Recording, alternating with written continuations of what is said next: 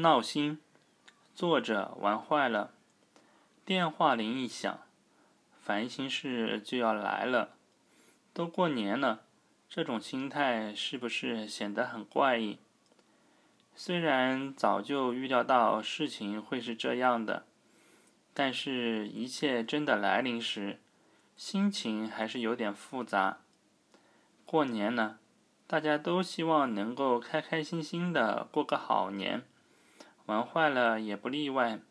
但是有时候，即使简单的愿望实现起来也会比较麻烦。